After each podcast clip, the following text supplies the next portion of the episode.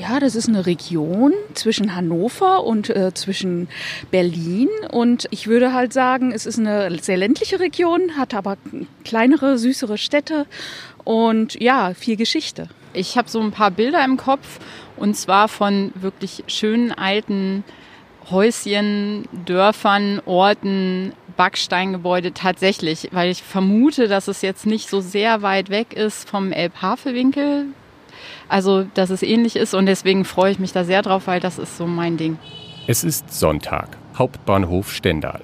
Jeanette Schindler und Inka Schall steigen aus dem Zug. Vor ihnen liegt eine Dreitagetour durch die Altmark. Die beiden sind in diesem Jahr die Altmark-Blogger, eingeladen von der lokalen Aktionsgruppe Uchte Tanger Elbe.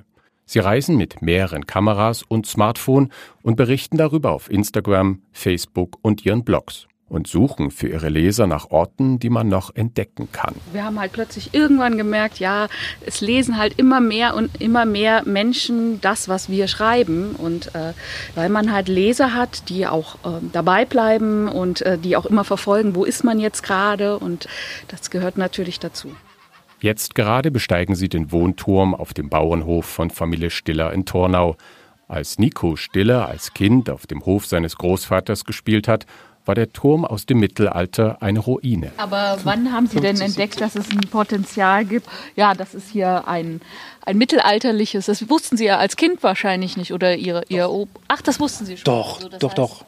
Also mein, mein, Opa hat unten im Keller dann Kartoffeln gehabt und äh, die Kürbisse und die sind da mal eingelagert worden und die Kürbisse, die haben sich dann bis Juni gehalten. Also von daher kannte ich den. Dicke Mauern, vermutlich. Die können wir uns gleich angucken, die sind einen Meter stark. Auf diesen Grundmauern hat Nico Stiller den historischen Wohnturm wieder so aufgebaut, wie er vor rund 800 Jahren aussah. Damals nutzte ihn der Landadel als Zufluchtsort. Besucher sehen heute noch den offenen Kamin im Turm und die alten Mauern aus großen Feldsteinen.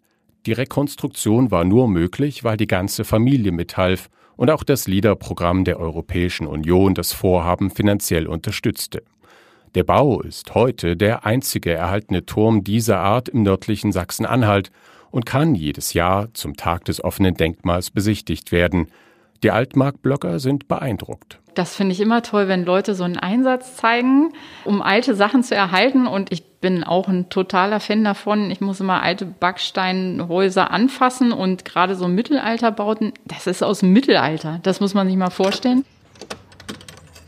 In der Kaiser- und Hansestadt Tangermünde öffnet sich für die beiden Bloggerinnen die Tür zum Rathaus. Das historische Gebäude ist eines der vielen, die in der Region aus dem Mittelalter noch erhalten sind. Die Fassade erinnert an eine Kirche mit hohen Pfeilern, spitzen Fenstern und Steinrosetten. Im Erdgeschoss des Rathauses befand sich zur Zeit der Hanse eine Markthalle. Dort wurde mit Tuch, Fisch und Bier gehandelt. Das berichtet Markus Steinberg, er hat über viele Jahre die Ausgrabungen in der Stadt geleitet. So ein Relikt aus dieser Zeit sind noch zwei Maßstäbe der Tuchmacher. Die mussten ja Meter Stoff abrechnen. Elle war das damals. Und wir sehen hier einmal die Magdeburger Elle und dort die etwas größere Brandenburger Elle. Es ist auch so, dass zum Beispiel in der Gerichtslaube um die Ecke, äh, da saß die Marktaufsicht und die hatte dort eine geeichte Waage. Das heißt, alles, was eben verkauft wurde, musste da auch mal gegengeeicht werden, nicht? damit hier niemand betrügen konnte. Eine Ware aus dieser Zeit wird heute in einer Tangemünder Brauerei wiederhergestellt, das bei Touristen beliebte Kuhschwanzbier.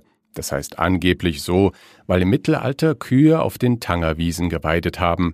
Aus dem nahen Fluss holten dann auch die Bierbrauer ihr Wasser und mindestens ein Kuhschwanz hing dabei noch im Tanger. Das erzählt Timo Schönwald, der das Kuhschwanzbier in seiner Zecherei ausschenkt. Dort probieren es auch Jeanette und Inka. Ja, also das Bier ist würzig im Nachgeschmack, aber sehr angenehm und süffig zu trinken. Es ist herb und im Nachgang kommt so eine fruchtige Note. Da bin ich gerade noch ein bisschen irritiert, aber es ist lecker. Also, ob es so schmeckt wie damals, ist für uns nicht wirklich beurteilbar. Wir halten uns ja ans Reinheitsgebot, das heißt, die Zutaten haben sich durchaus auch gegenüber ehemaligen Biersorten äh, verändert. Früher wurden Kräutersude hineingetan oder äh, also es gab ja alles Mögliche außer Hopfen, was man ins Bier getan hat. Das war mit Sicherheit auch beim Kuhschwanzbier so. Als die beiden Bloggerinnen in dem kleinen Dorf Welle ankommen, senkt sich schon die Abendsonne über dem Gutshof. Die Besitzerin erzählt, dass in diesem Jahr überraschend viele Gäste aus ganz Deutschland hatte. Die Ferienwohnung war fast immer ausgebucht. Aufgrund der Einschränkungen durch Corona suchten viele Urlauber nach Reisezielen in der Heimat. Das merkt auch Jeanette bei den Zugriffen auf die Reiseberichte in ihrem Blog gerade die Themen in Deutschland, die sind sehr, sehr, sehr stark aufgerufen worden. Also, also man merkt es auf jeden Fall, dass die Leute halt im eigenen Land nachsuchen. Und was man halt auch feststellt, also was ich vor allem feststelle, dass die Leute auch gerne zu Hause bleiben und Tagesausflüge machen. Und insofern ist es ja sehr interessant für die Leute aus Berlin, weil es ist ja wirklich in 40 Minuten ist man in Stendal. Also insofern ist es ja eigentlich auch ein Tagesausflugsziel für Großstädter. Im Corona-Sommer sind viele Urlauber mit dem Fahrrad unterwegs. Eine der beliebtesten Touren führt durch die Altmark, der Elberadweg. Auch Inka und Jeanette steigen aufs Rad und fahren von Tangermünde aus den Deich entlang, vorbei an Wildgänsen und uralten Eichen und natürlich der Blick auf die Elbe und auf die Elbe-Haine und auf den Deich. Und ja, das ist hier schon angenehm. Und die Bäume finde ich halt auch super, weil es auch an einigen Stellen recht schattig ist. Da hatte ich ein bisschen Angst vor, dass es nicht so ist. So viel Natur und Idylle. Da fällt es selbst den erfahrenen Reisebloggerinnen schwer, das perfekte Foto zu machen. Bleib, bleib, bleib, bleib. Nee, bleib doch einfach stehen und mach ein Foto von mir. Ja, ich wollte das Fahrrad abstellen. So. Das ist, das ist jetzt eher das Problem. Ja, hab ich. Am letzten Tag ihrer Tour schauen sich die beiden die Altstadt von Stendal an. Sie ist die größte Stadt der Altmark. Von ihrer Bedeutung und ihrem Reichtum im Mittelalter zeugen der mächtige Dom, die riesige Roland-Figur auf dem Marktplatz und das prächtige Rathaus. Darin wird heute noch regiert. Besucher können mit einem Stadtführer wie Friedrich Helmbold trotzdem rein und unter anderem die historischen Glasmalereien betrachten. Ich habe das noch nie gesehen, solche Feinheiten auf solchen. Äh, der, sind die wirklich, ist das alles mit Blei und einzelne? Ja, was Sie eben fotografiert haben. Ja. Das stellt dieses Bild dar. Nicht Johann Cicero, nicht rückt mit seiner Heeresmacht. Äh, und trotz flehentliches Bitten der Frauen macht er die Herren, die Bürger und Landesherren um einen Kopf kürzer, also enthauptet sie. In der alten Hansestadt sind auch Teile der Befestigungsanlagen bis heute erhalten geblieben. Mit denen schützte sich die Stadt vor Raubrittern. Zum Verteidigungswall gehörte das Ünglinger Tor aus rotem Backstein. So. Folgen Sie mir. Auf einer schmalen Treppe können Besucher bis auf die Plattform des Tores steigen.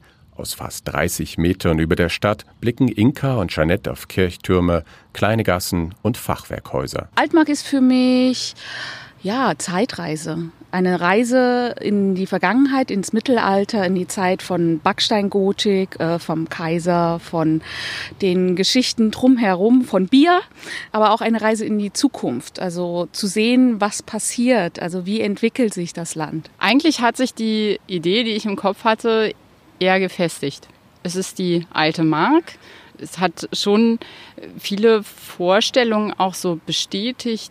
Schönes Landleben, schöne Landgüter, aber tatsächlich überragend sind natürlich sowohl in Tangermünde wie Stendal jetzt diese ganzen alten Überbleibsel. Also Überbleibsel kann man gar nicht sagen. Und das finde ich schon absolut toll und ist ja auch herausragend.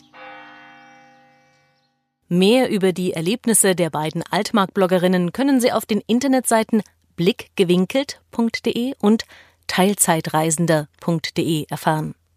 Dieser Podcast der lokalen Aktionsgruppe Uchtertanger Elbe stellt die südöstliche Altmark vor. Er wird finanziell unterstützt aus Mitteln des ELA-Fonds der Europäischen Union im Rahmen des Programms LIDER CLLD.